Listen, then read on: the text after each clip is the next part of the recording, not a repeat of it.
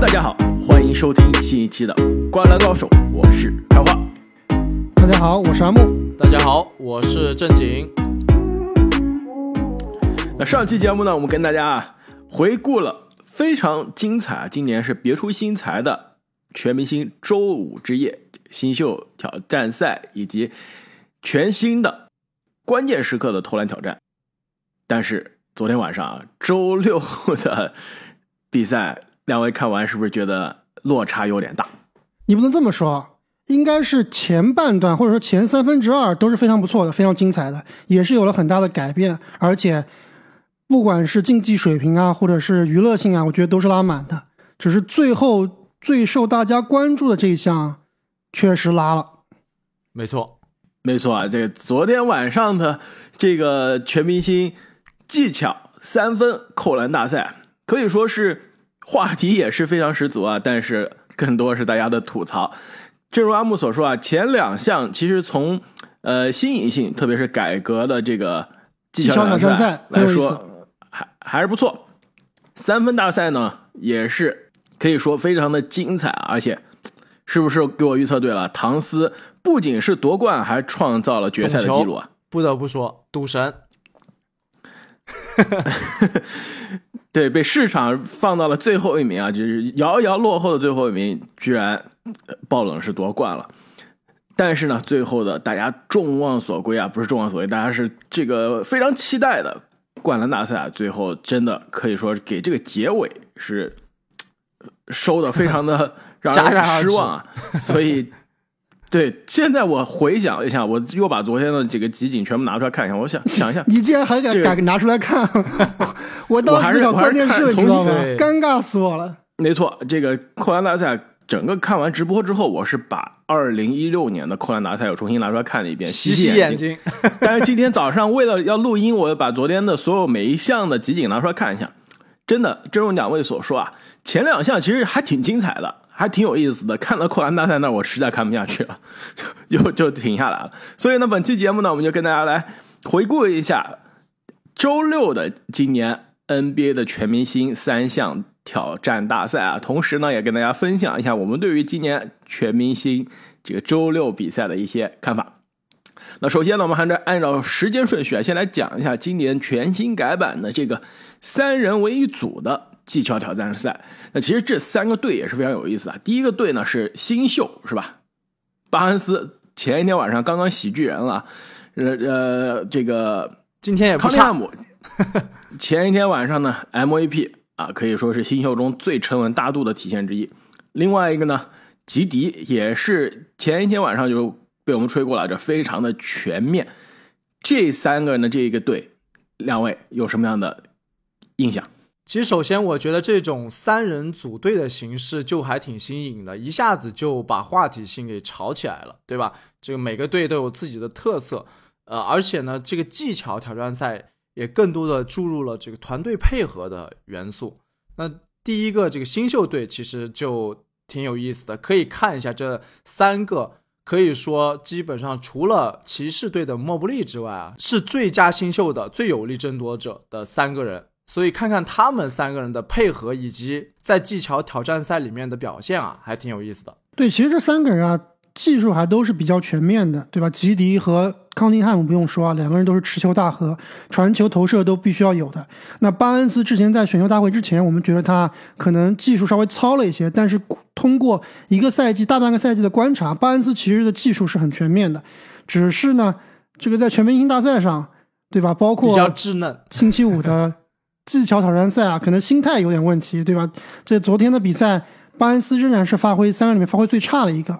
但是总体来说啊，我觉得这个新秀这组还是新秀这组还是很有看点、很有意思的。我是非常喜欢这个队。而且从具体细节来看啊，我觉得三个人里面，在就是这种细节的技巧上面最强的是吉迪，你们觉得呢？没错，我也觉得。首先投篮就发现他的投篮是最稳的，传球呢。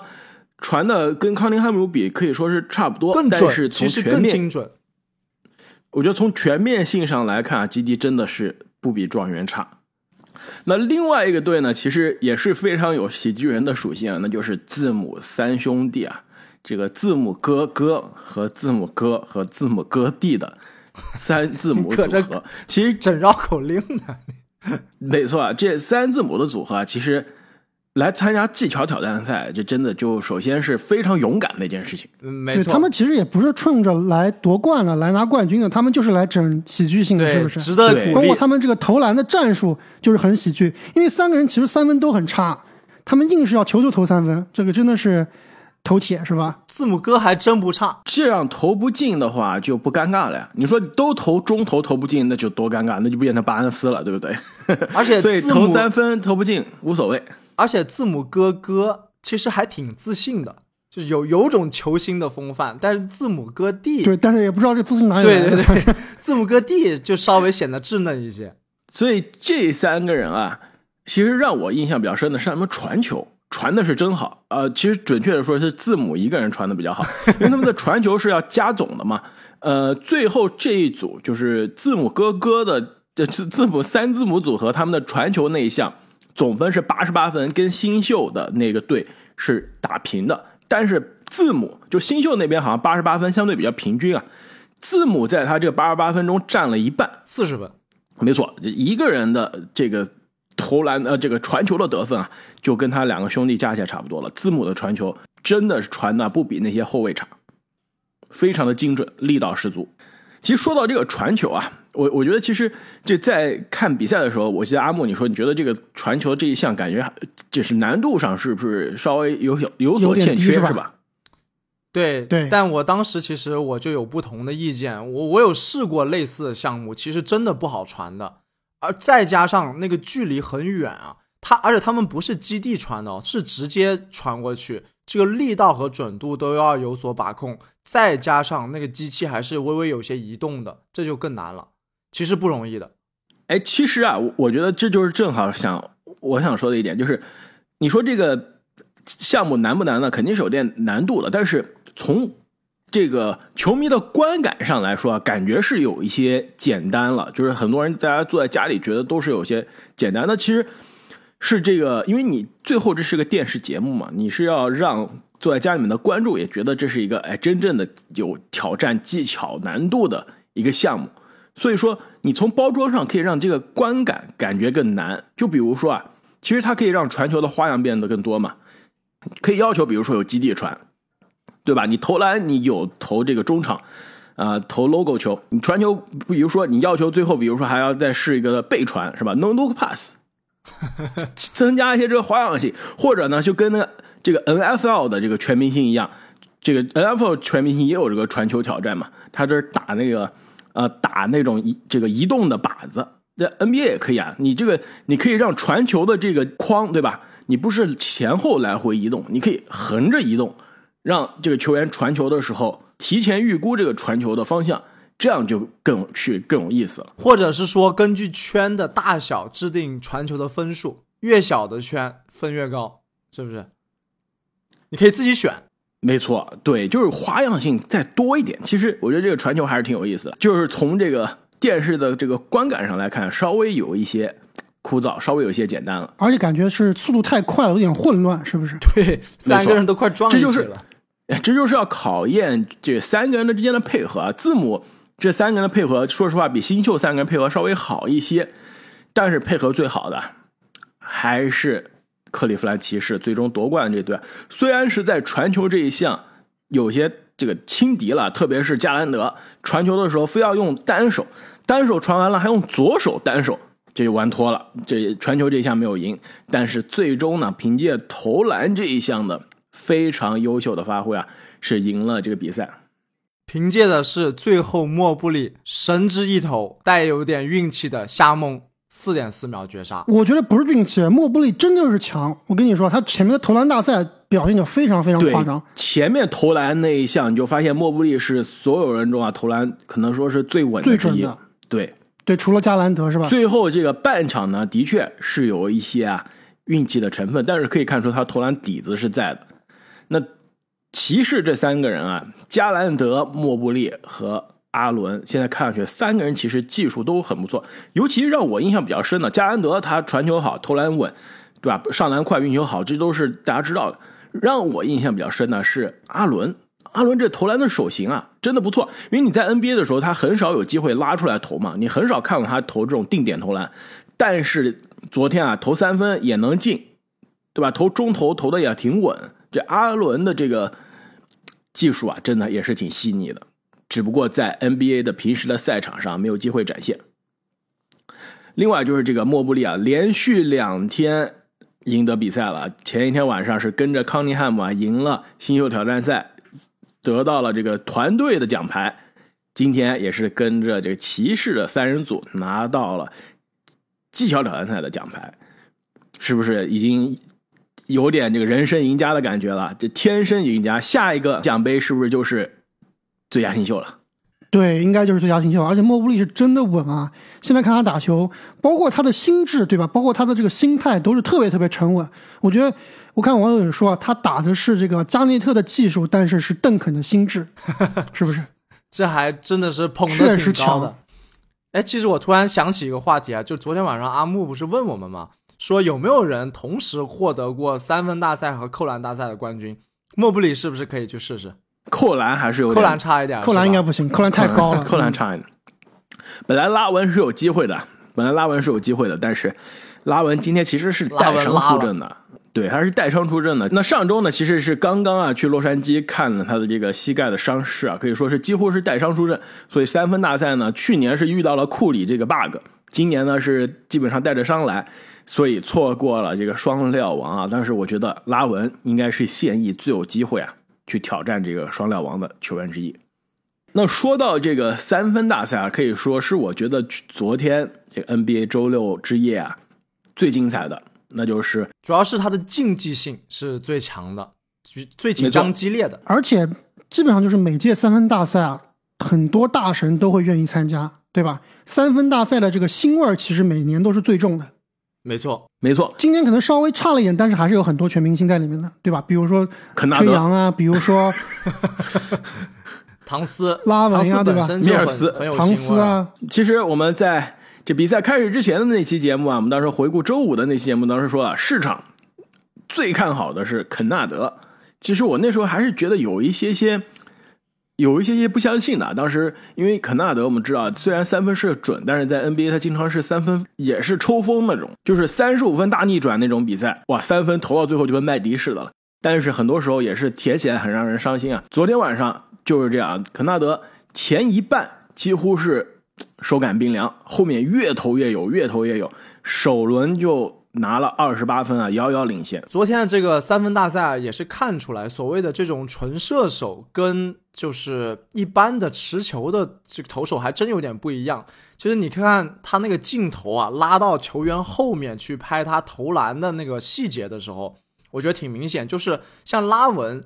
他可能说持球干拔呀，或者是这种难高难度的球，他可以投得中。但是在这种连续的机械的需要你保持稳定的投篮的时候，很明显看得出来，他的球有时候往左，有时候往右，就会有偏离。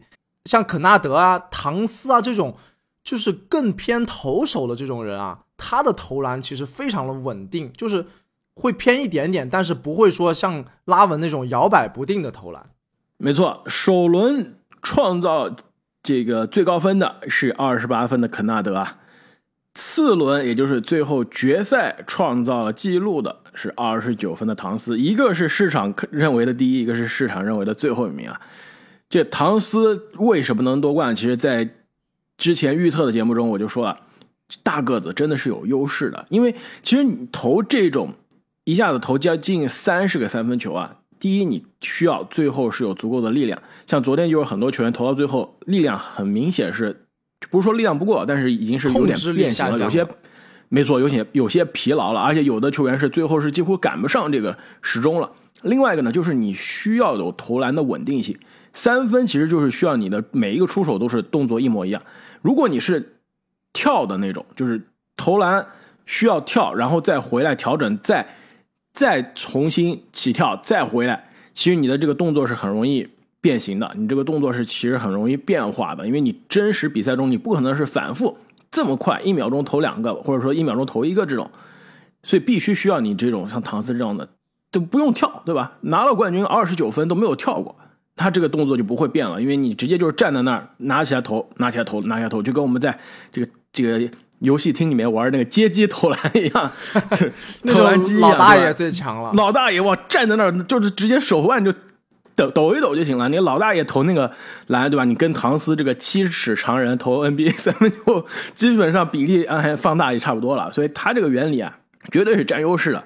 以前勒夫啊、诺维斯基能赢，都是站在这个稳这个优势上。而且据说唐斯啊，也是跟联盟说过很多年了，说我是全联盟投三分最准的大个子啊，我就要来参加。今年是终于来参加，也是终于夺冠了。而且他自己也忍不住在赛后采访里面就说了，就说我终于这个今天这个奖项就证明了我是联盟投篮最好的大个子，我终于证明了自己。其实他也挺挺有意思的。而且就是刚说到这个投篮稳定性啊，我觉得还有一点很重要，决定最后比赛归属的，就是这个放花球的策略。就是我看很多球员居然把花球放到最后一个，我理解他们的想法可能是说等自己的手更热一点之后，对，然后再去集中投花球。但是刚刚我们而且呢，而且还有一点就是底角最近嘛，对吧？理论上来说，底角是最最好投的。对，这。但是你想想，投到最后都没劲儿了呀，你这肯定会影响手感的。我觉得唐斯就很聪明，就是弧顶就中间的那个位置，其实也是很近的，呃，可能比底角稍微远一点，但是比四十五度会近一点。而且那个位置应该是唐斯他常规三分战术，他在比赛中的常规武器，对，比赛中的常规武器。而且 TNT 的解说啊，他是会放这个插图的，就是每一个位置。所有参赛的球员的投篮的今年的三分球的命中率和命中个数，唐斯啊，在所有今年参赛的球员中，在弧顶的这个三分球的命中率是遥遥领先的第一名。所以唐斯他自己也知道，那是他最准也是最稳的时刻的地方。而且呢，放到那边也挺好的，就是我投了前两个篮，对吧？我的手感已经热起来了，但也没至于到最后很着急赶时间，或者说已经累了，所以是刚刚好。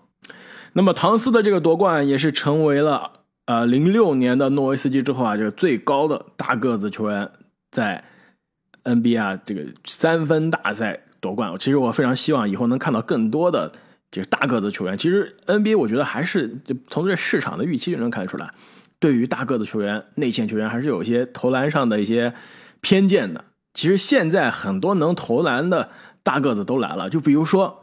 对吧？最近风口浪尖的波神是不是应该来参加一下，让大家证明啊，我不是达拉斯抛弃的人，我还是对吧？投篮三分球还是我的专长的，百分之二十多的三分球命中率吗？对，那你还不如让威少来投呢。